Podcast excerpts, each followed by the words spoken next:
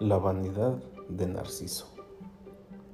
Narciso era un joven conocido por su esplendorosa belleza. Todas las mujeres lo deseaban, pero Narciso no creía que ninguna de ellas fuera lo suficientemente hermosa para él.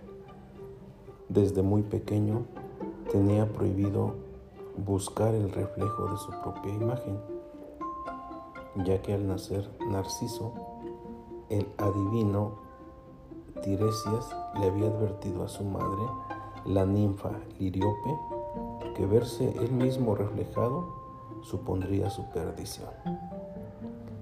Entre las jóvenes que amaban a Narciso se encontraba la ninfa Eco, una ninfa habladora y alegre que con su don para el habla entretenía y maravillaba a la esposa de Zeus. Mientras Eco entretenía a Hera, la esposa de Zeus, éste pasaba el tiempo con otras mujeres. Al enterarse Hera de lo que hacía su esposo con la complicidad de Eco, condenó a la ninfa a no poder hablar. Solo podría repetir las últimas palabras de las frases que escuchaba. Cierto día, mientras Narciso paseaba por los bosques, descubrió que la ninfa Eco le seguía.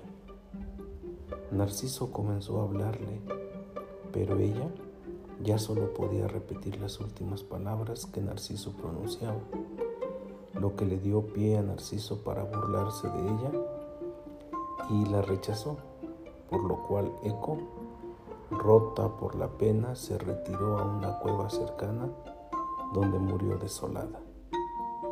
Y para castigar a Narciso por sus acciones, Némesis, diosa de la venganza, provocó que Narciso, en uno de sus paseos por el bosque, desfalleciera de sed. Así que Narciso tuvo que acudir a un río cercano a beber. En el reflejo del agua observó al joven más bello que jamás hubiese imaginado. Narciso quedó absolutamente cegado por su propia belleza, tanto que al intentar tocarla se cumplió el vaticinio mortal de Tiresias y Narciso cayó al agua falleciendo ahogado. En su lugar surgió una flor, una de las flores más bellas de la que llamaron en su honor Narciso. De aquí también surge el término narcisismo que no es otra cosa que admiración excesiva y exagerada que siente una persona por sí misma o vanidad basada en la imagen propia.